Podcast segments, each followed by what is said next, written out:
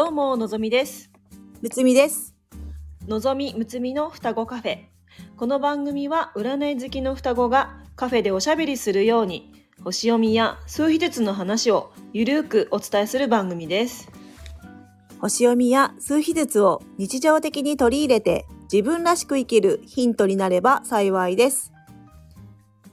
今日のテーマは、孤立状態になった集落で住民自らが道路を復旧させる水亀座の時代の生き方というテーマでトークしていきたいと思います。よろしくお願いします。はいえー令和6年能登半島地震で最大震度6強を観測した石川県穴水町の山間部にある下唐川地区で主要な道路は、えー寸断され、えー他の道路も土砂崩れなどで使えなくなり集落は孤立状態に陥りました、えー被災した住民は避難所となっている集会所に殺到しました、えー正月だったため帰省してきた人も多く本来の収容人数の倍となる60人が身を寄せたとのことです。えそこでえ田畑さんという方がえ役所も連絡が取れない中で何とかしないといけないと思ってその時農道を整備するために使われていたショベルカーの存在を思い出し自分たちで道路を復旧しようと動き出しました。え重機の所有者へ電話をしてえ使わせてくださいっていうことで許可をもらったそうです。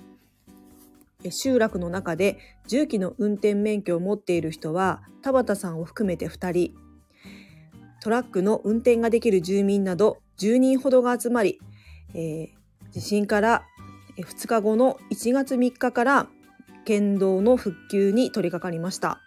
えーショベルカーで、えー砂利や土を掘って亀裂や段差のある場所まで運んでは固める作業を続けました。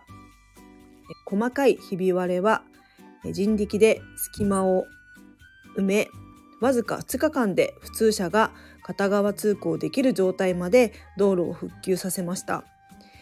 えー電話がつながらなかったため許可を得ないまま始めた工事でしたが緊急避難的な措置として町側も問題視せず正式に集落の復旧作業をお願いされたといいますその他にも断水が続いていたのですが田畑さんの家の井戸水をタンクに汲んで集会所まで水を送ったりしてトイレや洗濯など生活用水を使えるようにしたり電気店に勤めた経験のある方が集会所にアンテナを取り付けてテレビから情報を得られるようにしたりトイレにポンプをつけて水圧を上げたりさまざまな技術を持ったスペシャリストが集まっていてそれぞれができることをして生活がどんどん良くなっていたそうです。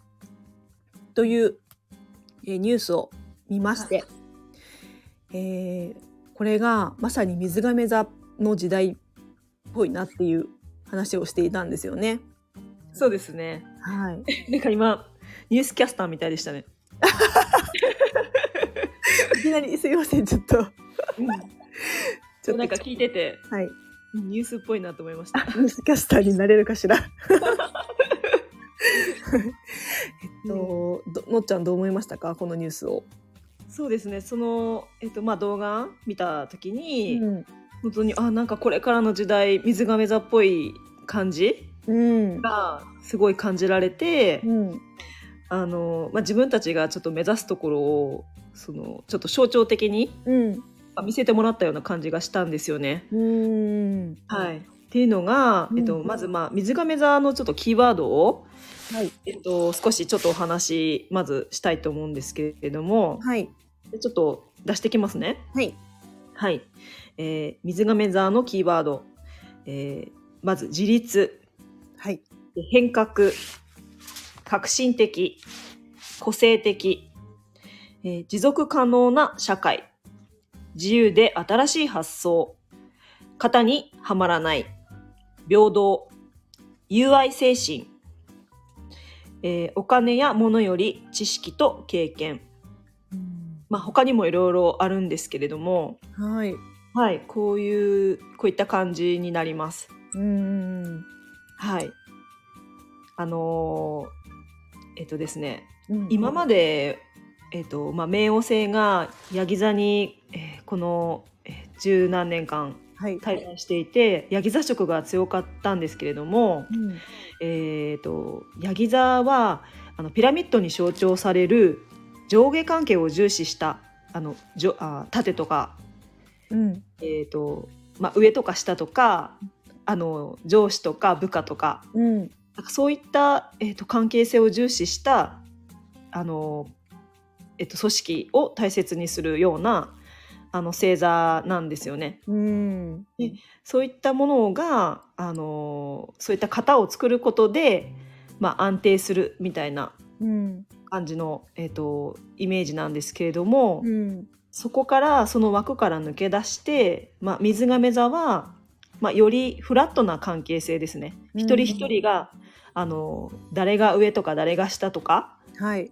そういった関係性ではなくてフラットな横のつながりでつながっているイメージですね。うんえっとまあ、会社とかだとやっぱり今もあの上司とか部下とかそういう関係性で働いている人多いと思うんですけれどもあの地域とかになるとあのそういうのってなくなりますよね。うん。とかあと友達。友達もうん。あのどどっちが上とかどっちが下とかってそういう風な関係性じゃないと思うんですけれども、うん。はい。まあ、そういった横の、えっと、つながりですね。うん。対等な立ち位置で、えーつながっていくようなうん。イメージですね。うん。うん、なんかそういうのをあの、まあ、動画を見ていてうん。すごく感じましたしうん。で、えっとまあ、その時、まああのまあ、震災によって道路が寸断されたことで、まあ、孤立状態に陥ってしまったんですけれども、うん。あのそこで一人一人があの今まで自分がこう培ってきた知識とかうん。経験とか、あのまあ、こう体得した技術ですよね。うん。そういったものをあの、まあ、ナチュラルにというかあの無理することなくうん。こうやっていく、うん。うん、なんかそうすることでよりこう地域とか社会とか全体が良くなっていく。うん。のがあの水亀座っぽいなってすごく感じました。うんうん。むっちゃんはどうですか？あすみませんあと うん。あの自立ですよねうんうんあのこう政府とかにあの、うん依存せずにうん自分たちで何とかしていこうっていううん自立していくっていうのがうん。水亀座っぽいなっていうふうに思ったんですけどそうですね。うんそれもすごく出てましたよね。うんこうあの待っているだけではなくて、うんまあ、自分たち自ら何とかしようっていううん姿勢がうん。本当に素晴らしいなっていうふうに思いましたね。そうですねう。んあの。うん。本当に。あの、これからの、その。まあ、自立の精神ですよね。うんなんかそういうのってすごく。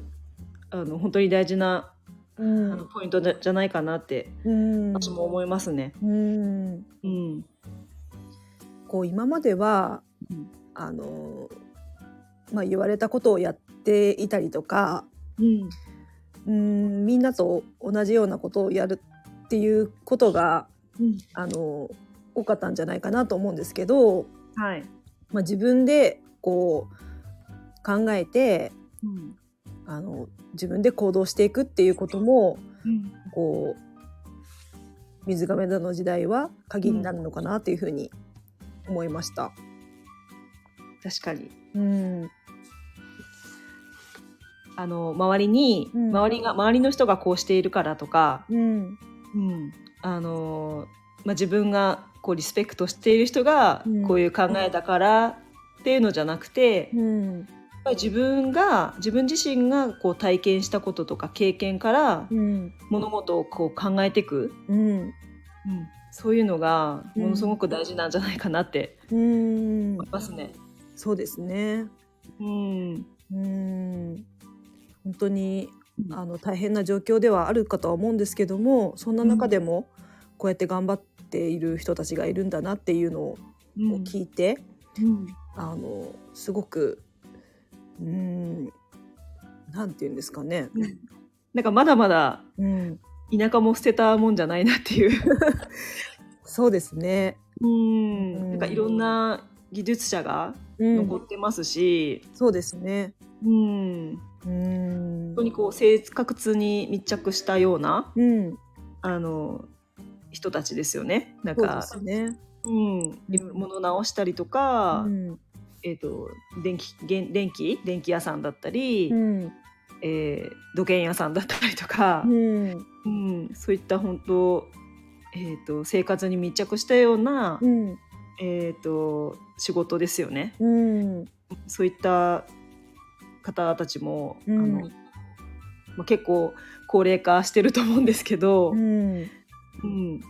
あの本当に自分たちができることって。うん。であのこう淡々とやってる姿はすごいかっこいいなって思いましたね。そう。ですね。かっこいいと思いましたね。ううん。んそしてそれがこうあのスムーズにできる横のつながりがうん。あのもうこの集落の中にはあるのかなっていうふうに思ったので、あそうですうね。んうん。あとはですねさっきあのキーワードの中で、うん。お金や物より知識や経験ってうん。あのキーワードで出したんですけれども、うん。あの今回震災で、まあ、ほとんどのあの家が、うん。えっと、赤紙判定で、うん。こうまあ形あるものを一瞬にしてこう奪われたような形でそうです失ってしまったんですけれども、うん。あの人間、まあ、一人一人が持っているうん。この知識とか経験ということは、うん。まあ、失うことはなかったというか、うん。うん、でそれをまた生かしてうん。あの立ち上がるというか、うん。うん、なんかそういった視点がすごく水亀座っはい。ぽいなって思ったんですよ。うん。うん、なるほど。はいあのまあ、今まで経験してきたことをうん。次に生かしてうん。でどんどんそれをやっていくことでうん。あのより自分のあの個性というかうん。あの、まあ、個性が打ち出せ打ち出すことができるのでう、ん。うん、あのそうですね。なんかもう、えっと、そういった視点で、うん。あのできることですね、はい。うん、を、まあ、伸ばしていくというか、うん。あの獅子座とえ水亀座はうん。あの個性を伸ばしていく。うん。なんかそういった、えっと、星座で共通なんですけど、うん。えっとまあ、えっと、獅子座とは違って、はい。まあ、獅子座は本当にあの自自分がこう、えっと、自己表現したいっていううん。なんかそういう、まあ、自分があの自ら舞台の上であの輝くというかうん。そういうなんか主役になったりとかはい。そういった星座なんですけれども、まあ、水亀座はもうもうちょっとこう大人になってうん。あの視点が高くなりますのではい。自分の個性を社会のためにうん。あの使っていくっていううん。そういった感じになりますので,、うん。で一人一人がその自分の個性を打ち出すことでうん。今よりももっとより良い社会を作っていく。うん。なんかそういったこう精神性の高さをうん。持ち合わせている星座が水亀座になりますので、うん。はい、そこに向かうために、まあ、いろんなことが起こってくるかなって、なるほど。はい、思いますね。うん。うん、これからずっと、あのずしばらく水亀座の時代が続きますもんね。ね。ううん。まあ、いろんなあの、うん。星座の人があのいますけどもはい。時、代的にそういう風になっていくっていうことで、そうですね。全体的にそういうエネルギーが強くなっていくっていうことですよね。うん、そこはあの、うん。まあ、みんな共通ではい、意識したい部分ではありますよね。そうですね。うん。あのベースになると思うので社会の、うんそういった方向であの、まあ、エネルギーが強くなっていくってことを理解していれば、うん。あのやっぱり自分の個人の選択も少しあの視点が変わってくると思いますので、はい。はい。そうですね。うん、はい。知っておいたらいいんじゃないかなと思いますね。はい。はい、またね水亀座の話はまたそうですねあ。のしたいですしたいね。していきたいですねうん、はいはいで、ははい今日はこの辺でいいですかねはい、はい。では、えー今日はここで終わりにしたいと思います。えーこの番組では、えーレターを募集しております。数秘術と星読みの観点から一言アドバイスさせていただきます。ぜひ何かヒントになればと思いますので、レターを送ってくださいね。お待ちしております。最後まで聞いてくださりありがとうございます。また明日お会いしましょう。では、はい、のぞみでした。むつみでした。バイバーイ。